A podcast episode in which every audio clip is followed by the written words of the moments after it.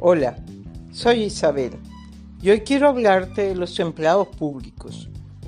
Por alguna razón los funcionarios, políticos, médicos de la seguridad, educadores públicos, etc., han malinterpretado sus funciones.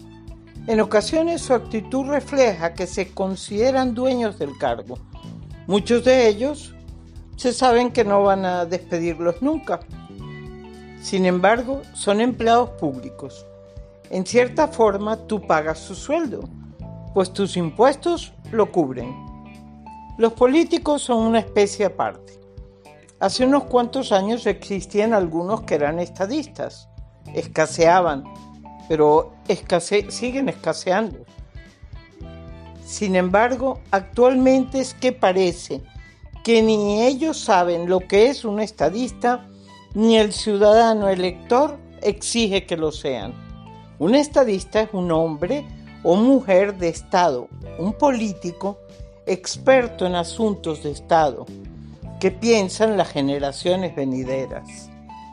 Actualmente parece que si no tienes ganas de desarrollar tu carrera, no importa, te inscribes en un partido, total, en ninguno te filtran por tus habilidades, capacidades, conocimientos, cariño a tu país, etc.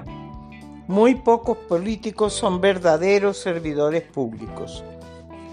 Van en busca de una vida más cómoda y con prerrogativas especiales.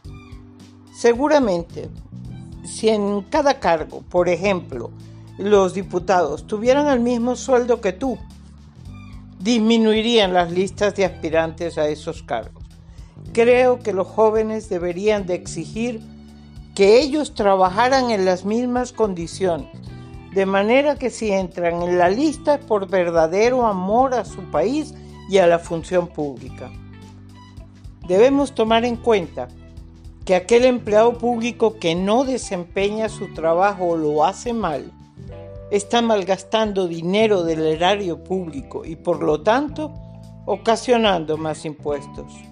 Despierta, exige que la política mejore, que cumpla con su deber como lo debes hacer tú. Gracias.